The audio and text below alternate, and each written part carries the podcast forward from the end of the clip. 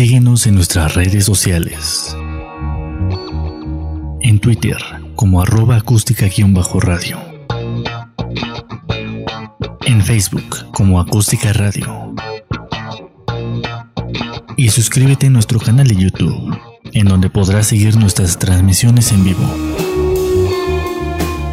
Dale voz a tus sentidos.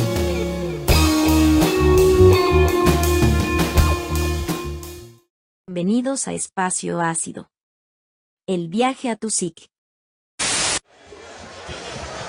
Días amigos aquí de Espacio Ácido, estamos aquí en Alcaldía Magdalena Contreras. Sean bienvenidos a la zona del terror. Aquí a punto de entrevistar a nuestra banda, la Sexta Cor, que va a estar aquí en la alcaldía, en el Festival de las Juventudes, va a estar la Sexta, Salón Victoria y bueno, pues por aquí vamos a andar. Próximamente esperen la entrevista en Espacio Ácido y bueno, pues no se olviden de seguirnos en nuestras redes, compartan, denle like. Sol Violeta, Espacio Ácido, Acústica Radio y Aloha Colors. ¡Bienvenidos a la zona del terror!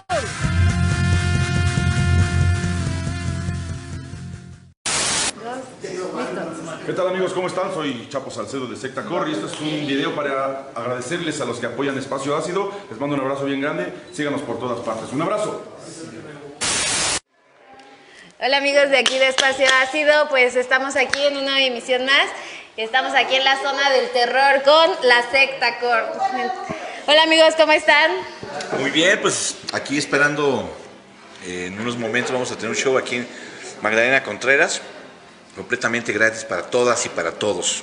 Ok, gracias. Pues para empezar me gustaría si pudieran presentarse, decirnos sus nombres. Hola, ¿Qué- yo soy Miguel Rizo, batería en Secta Core. Jorge Salcedo, voz. voz. Axel Ávila, guitarra. Por allá. Gustavo Quintana, guitarra también. Les- Acá. Juan, segunda voz. ¿Nombre? Juan Manuel, saxofón. Nico, ingeniero. Y ahí todos. Yacef, trompeta.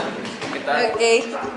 Hemos escuchado lo que les estaba platicando, ¿no? Hace ratito que, pues, Secta es una banda bien representativa de hace cuántos años, ¿no? Cómo se empieza a formar la secta. Eh, ¿Cuál es la ideología de la banda? El género, digo, porque es un género que también trae como esta parte de una subcultura muy específica, ¿no? Entonces quere- queremos que nos platiquen como un poquito esa parte. ¿Eh, ¿Lo agarro o tú lo agarras? Como quieran. Este, bueno, pues nosotros tenemos 28 años tocando, ya 28, ¿verdad? 28 años tocando. eh, somos originales de allá del Estado de México, de Atizapán de Zaragoza. Y pues este, hemos eh, ha habido muchos cambios en la alineación. Los que mantenemos eh, desde el principio somos mi buen Chapo eh, y yo. eh, y bueno, hemos tenido muchos cambios de alineación. Y ahora la que estamos es la que están viendo ahora, que pues ya somos nueve integrantes, ¿no? Y bueno, nuestro género es prácticamente el ska como tal, pero lo mezclamos con, con ritmos un poquito más potentes. Nosotros le llamamos ska core, ska punk, son la mezcla que hacemos nosotros. Y de ahí, pues, obviamente nos jalamos a veces un poquito hacia el reggae, a veces hasta. a- En los primeros discos este, hasta rapeábamos un poco, pero ahora hemos hecho como que el sonido más conciso hacia el ska core, ¿no? Entonces, llevamos ya ¿Cuántos, ¿Cuántos discos? Se me ha olvidado, pero bueno, el- como nueve discos. eh, ahora todos los discos están en las plataformas musicales que ustedes, todos ustedes conocen, y ahí pueden checar todo nuestro material, ¿no? Y también tenemos una página en, en Facebook, que es donde subimos todos nuestros videos, de ya sea videos oficiales o también algunos videos que hacemos cuando hay, hay conciertos, hacemos unos videos rápidos, ¿no? A- a grandes rasgos. Un canal de YouTube de Secta, suscríbanse y denle like y activen la campanita. Bueno, así dicen los, los youtubers, ¿no? Así dice la chaviza. Tenemos, bueno, tenemos de todo, Twitter y Instagram y todas esas cosas, ¿TikTok pero tiene? todo de todo, pero somos de esas personas que ya están grandes de edad y solo le agarramos onda a Facebook. Entonces ahí es donde más conectamos con la gente, en Facebook, la neta.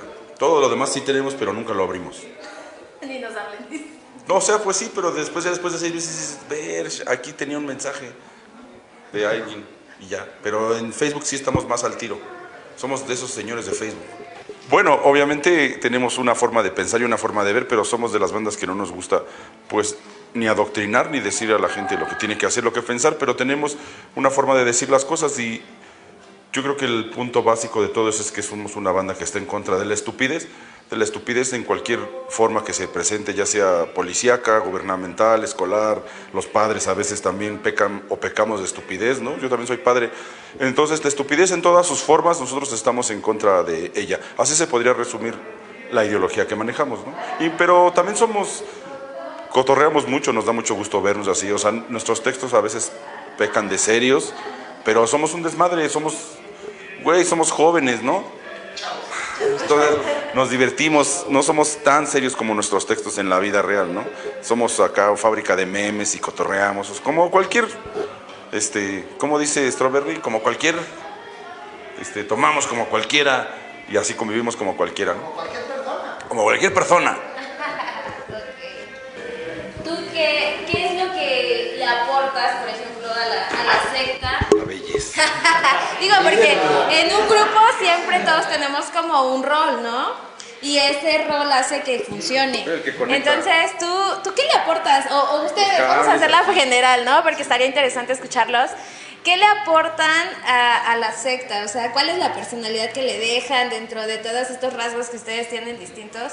¿Qué le dejan a la secta y por qué quieren dejarle eso a Ok, pues bueno, yo creo que algo eh, que está muy chido de secta es que creo que aquí hay muchos músicos y todo mundo me parece que tiene diferentes gustos musicales. Eh, yo pienso que esa es parte de, la- de lo que uno le imprime, que tal vez unos están más metidos un poco más en el reggae, en el folclórico, tal vez un poco más en el hardcore, en el ska, y eso va siendo una combinación muy chingona. No, creo que desde el inicio no buscan a alguien que específicamente esté en el ska o en algún género en específico, sino yo creo que cada uno le va aportando como un toque bien particular y es lo que va haciendo como el sonido acá más este, chingón de secta.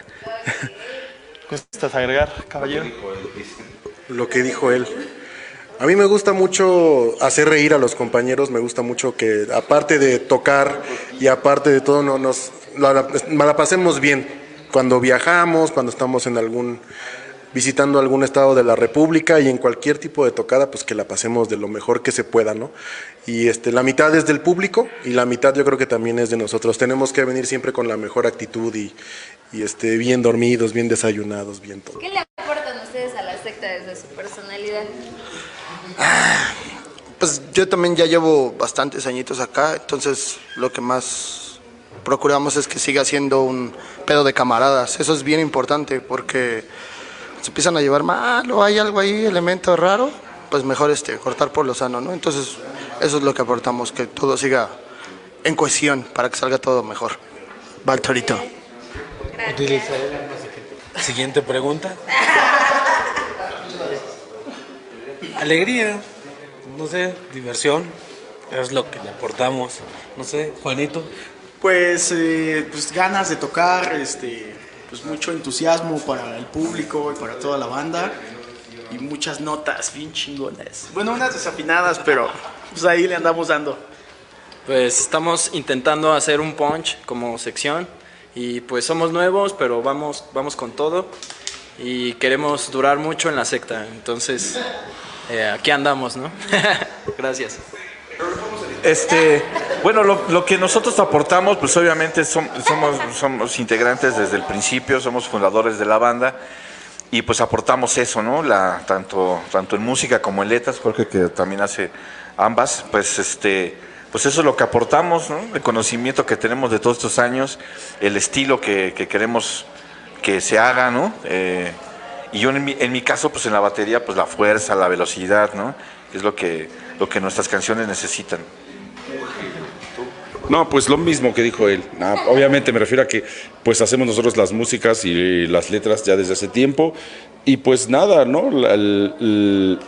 ¿Cómo se podrá decir? El armar al- a la banda de, atrás, o sea, conseguir tocadas, mover la banda, hacer las canciones, hacer los canales de, de las eh, plataformas di- digitales y de los, eh, ¿cómo se llaman? Redes sociales. Todas esas cosas pues también las tenemos que hacer nosotros.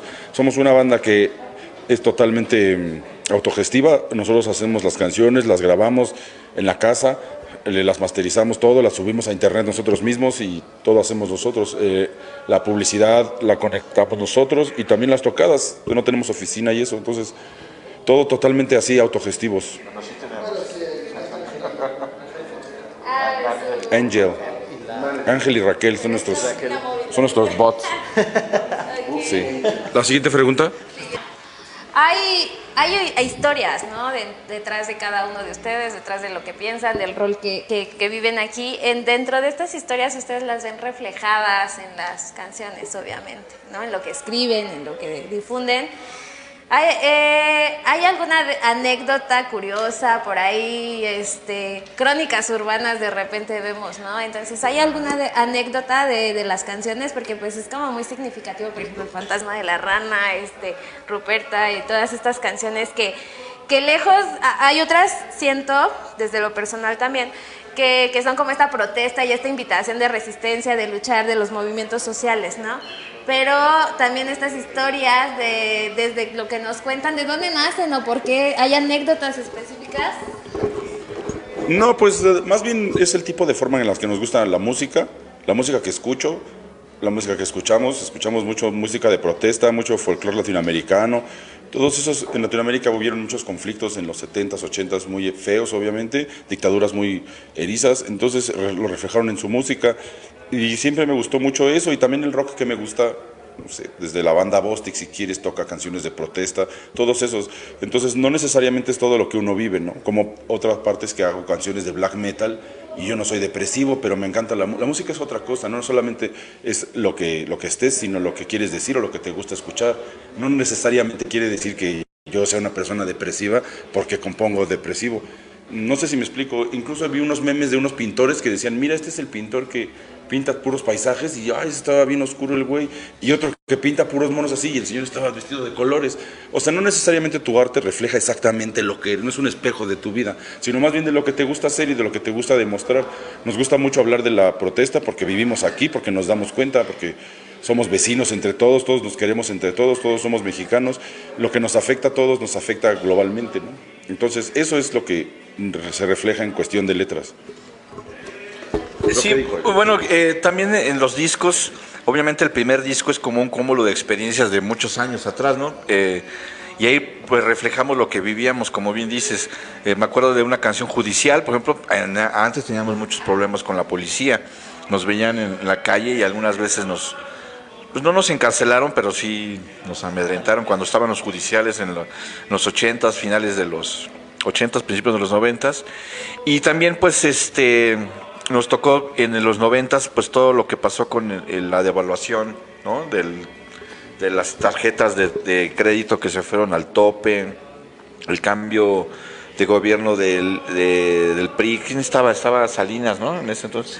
Este, el surgimiento del, del ejército zapatista. Entonces, nos tocó en los noventas vivir todo ese tipo de cosas en donde parece ser que estamos hablando de, no sé, de décadas anteriores, pero pues, son canciones que siguen estando vigentes, ¿no? Ahora México está bien bronco otra vez y lleno de violencia y, y pues parece ser que sigue siendo las mismas canciones como Zona del Terror, ¿no? Que la pones ahora y sigue siendo una canción que pudimos haber hecho ahora.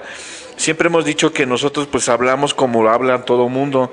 Nuestras canciones la la pudo haber hecho también otra persona, ¿no? Porque el conocimiento que tenemos pues es vivir en el mismo país, en el mismo estado, en las mismas calles y nos damos cuenta de lo que nos pasa. Y por eso a lo mejor las canciones conectan con muchos, porque cuando oyen una canción, una letra de nosotros, dicen, ay, güey, pues a mí también me pasó eso. Entonces, sí, en los primeros discos había eso, estábamos un poco más este, compenetrados con lo que vivíamos, ¿no? Ya en los siguientes discos, pues te da la oportunidad un poquito de fantasear un poco también con historias ficticias, ¿no? Y también otras historias que a lo mejor te gustaría hablar sobre algo en especial, ¿no? Pero sí, el primer disco que es el Morbus Club es eso, como un cúmulo de, experiencias de los primeros años, ¿no? Ok. ok.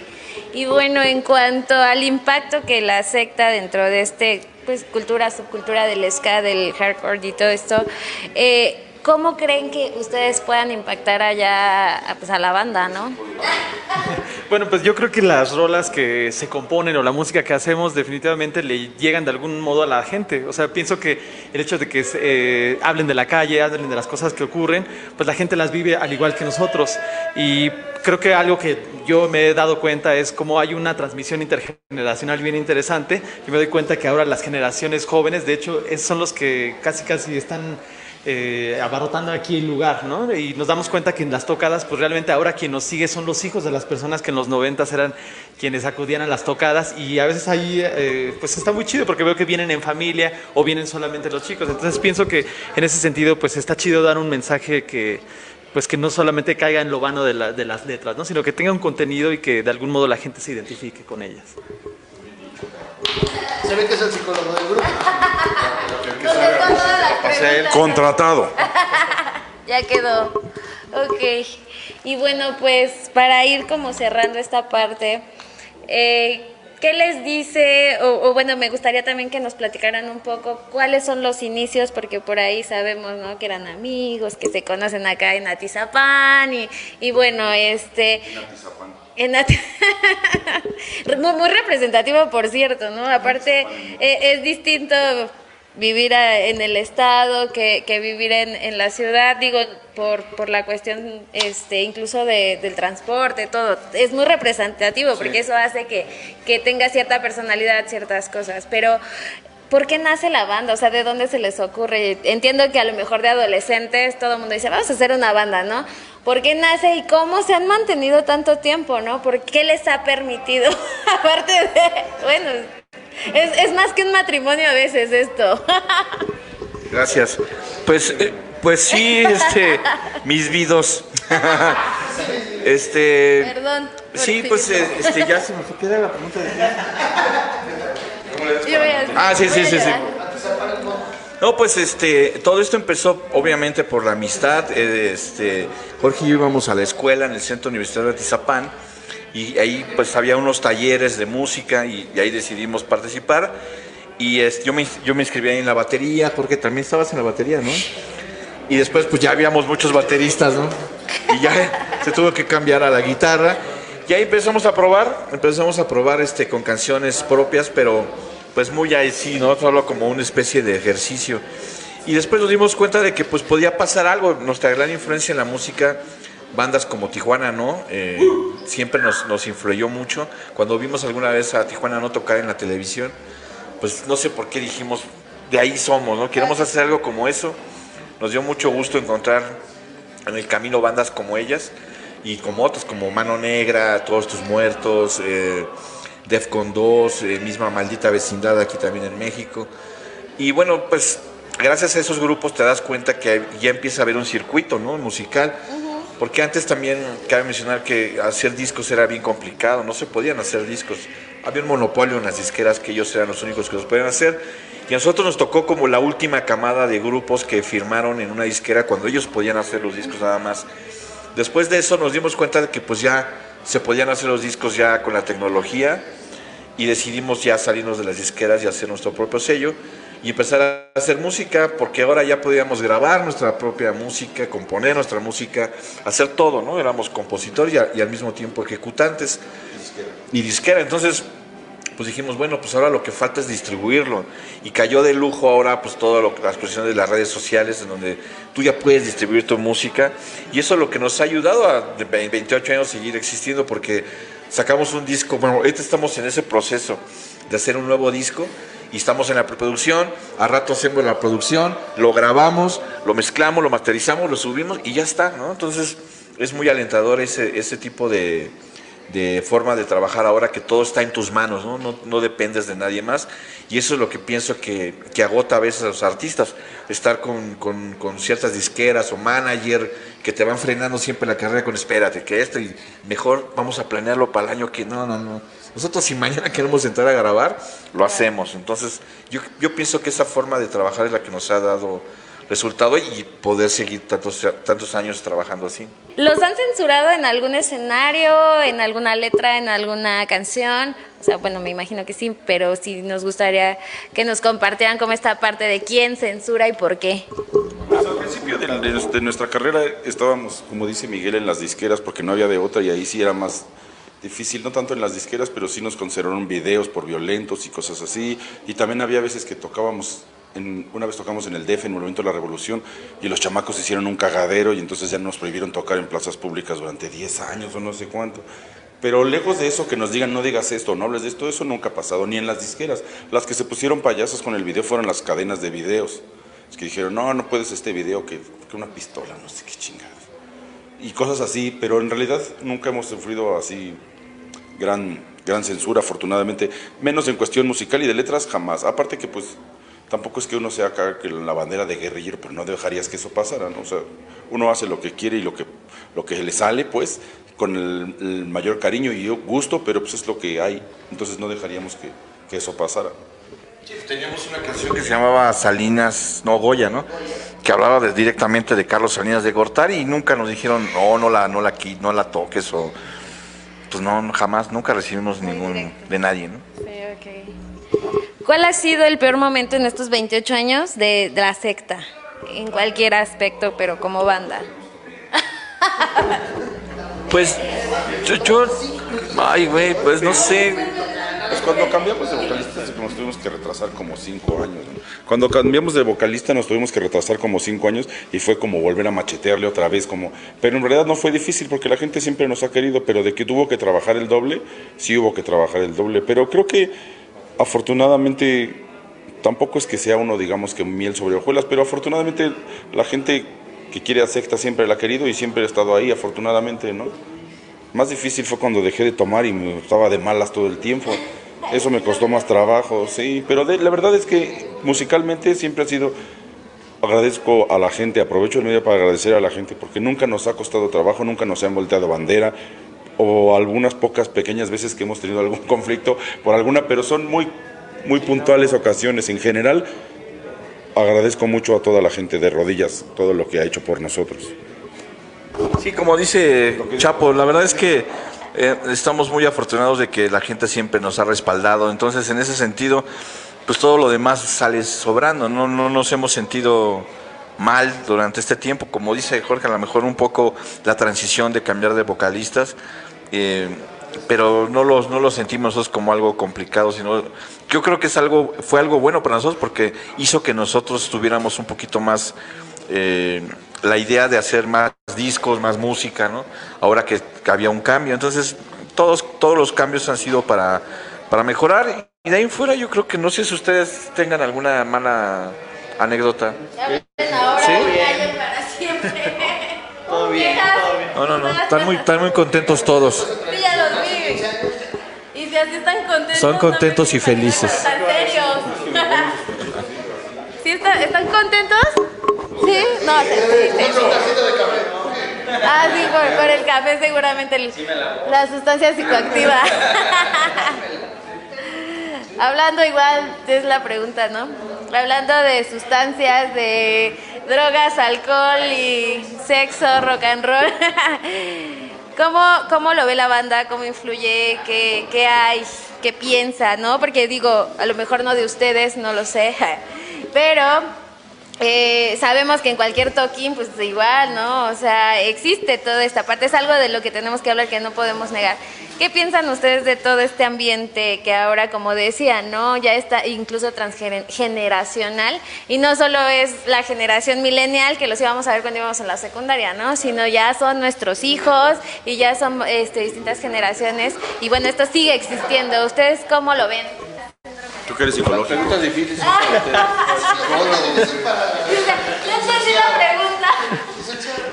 No, pu- pues yo creo que es algo con lo que siempre uno va a convivir. Creo que en realidad es una lección que uno puede tomar y personalmente yo creo que como todo mundo, eh, todo mundo ha tenido esas experiencias, pero yo creo que aquí lo que prevalece principalmente pues es la música, es decir, no es algo en lo que realmente nos estemos clavando, nunca me parece que ha sido realmente un gran problema. Este, no sé qué piensen los, los demás compañeros. Todos abstemios. Todos, no, aquí nos portamos bien, todo, todo bien. Podemos preguntar cuántos anexos. La verdad es que yo creo que hay tiempo para todo. Eh, Cuando eres joven, eh, estás en la época de la experimentación y te gusta probar diferentes cosas, ¿no? Eh, para buscar lo que uno está buscando como la diversión, ¿no? Después de unos años te das cuenta de que, pues, eh, a, a esos años ya pasaron y hay unos que siguen en eso y no lo cuentan mucho, ¿no? Y hay otros que de alguna otra manera pues tomamos conciencia y decimos, bueno, eh, nos gusta seguir tocando y si quiero seguir tocando más años tengo que empezar a dejar ciertas cosas que seguramente me están causando daño, ¿no? Cada quien sabe que ha, que ha- que ha, este, qué ha usado, qué ha hecho y qué le ha, qué le ha caído mal o qué le ha caído bien. Eh, la- la- el consejo que les puedo dar yo, si es que hay que dar un consejo, es que cuando eres joven, cuando eres joven, pues, pues yo creo que probar y experimentar no está mal, ¿no? Hay unas personas que a lo mejor tienen eh, ciertas tendencias a, engancharse rápidamente con algo. No, no estoy hablando necesariamente de las drogas, inclusive hasta con el amor. Hay gente que puede engancharse muy feo en el amor y, y- y es una droga dañina, ¿no? Entonces, eh, en cualquier tipo de cosas, pues tengan la conciencia de que está bien experimentar eh, para que no les cuenten, pero siempre hay que tener cierta conciencia de que hay una época y una edad en donde puede uno hacerlo, hasta el cuerpo responde de otra manera, ¿no? Llega el momento en que ya no, no va a ser así. Es el consejo que les doy. Pues coman bien. Es lo más importante. Tomen o no tomen eso, coman bien. Eso sería el mejor consejo que puedo dar. Pues yo creo que el mejor consejo que podría dar es hagan que suceda, no esperan que las cosas surjan nada más. Hay que poner las manos a trabajar. Sí, yo te lo iba a copiar. Lo que sea en la vida, no esperen a nada, hay que atreverse. Es lo más importante de la vida, atreverse a todo.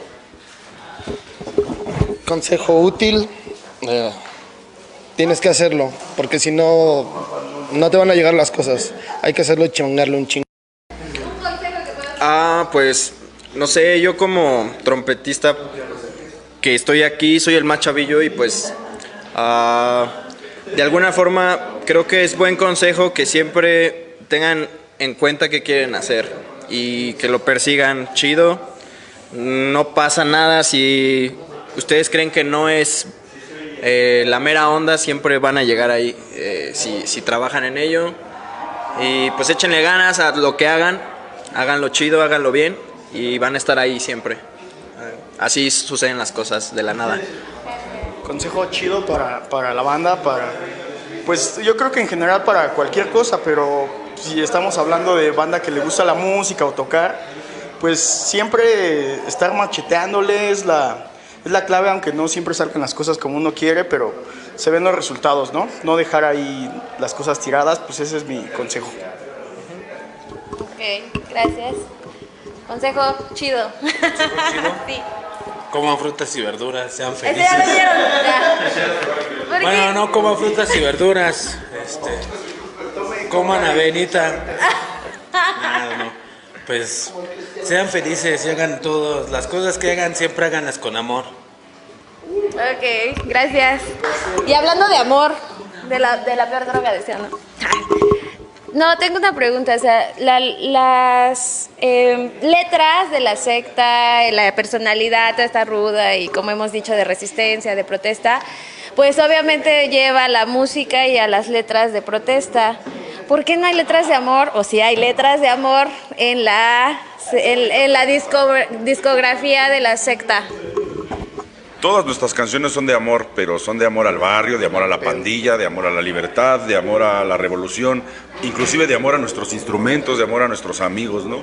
No hacemos canciones de amor porque ya hay un chingo de Juan Gabriel y son buenísimas, no hacen falta más, al contrario, podemos reciclarlas mil veces, pero en nuestro caso, o por lo menos en el mío cuando hago las letras, todas son de amor, todas, todas, todas. Sí, a lo mejor lo que se refiere es que no son a lo mejor hacia, hacia el romanticismo, ¿no? Sí. O hacia el desamor, que también es muy fácil hacer canciones de desamor. Sí, ahorita te hago en 10 segundos. Me dejaste por uno que tenía dinero y yo ahora sufro mucho por ti porque ya no estás. Ahí está la primera rola. La segunda sería, ay, cómo me está doliendo que te fuiste, pero seguro vas a regresar arrastrándote a mis pies porque lo que yo ofrezco es puro amor. Esas, pues, va- vamos a hacer ahorita 100 de la misma rola.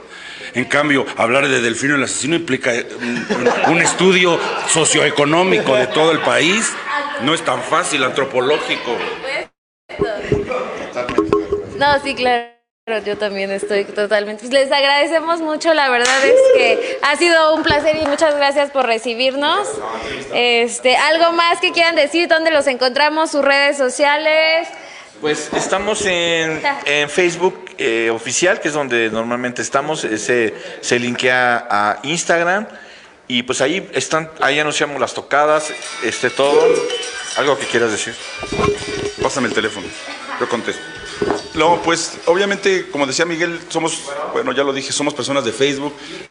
estamos en contacto directo con la gente, todos los comentarios los leemos, es un pedo contestarlos todos porque también tenemos una vida, esposa, hijos, madre, trabajos, entonces, pero todos los leemos, eso sí, y también lo que nos escriban por inbox también, bienvenido.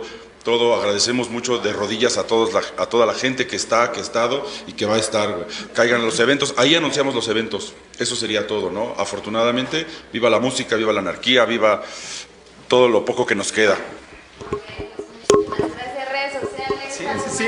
Pero algo muy importante es que todas las tocadas y todos los eventos eh, que nosotros vamos a hacer y que ya están, digamos, eh, pactados, se encuentran únicamente en la página. Por ahí de repente hay como saques de onda, pero todas las tocadas, todos los encuentros es eh, lo que publicamos en la página. Y sobre todo también hay una merch muy chingona. Les recomendamos que se metan, que topen las playeras, que topen los discos. Todas las producciones las hacemos por acá.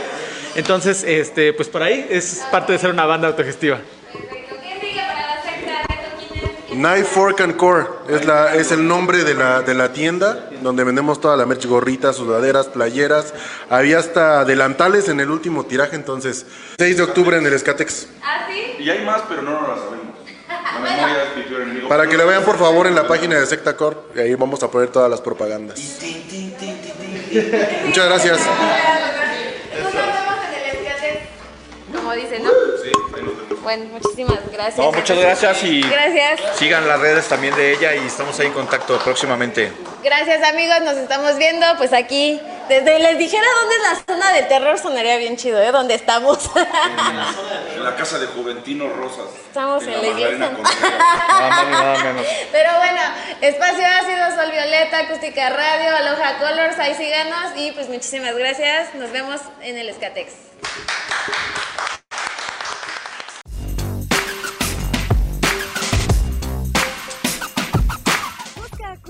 En Twitter y Facebook, donde podrás encontrar tips y recomendaciones para mejorar tu estilo de vida. Acústica Radio, dale voz a tus sentidos.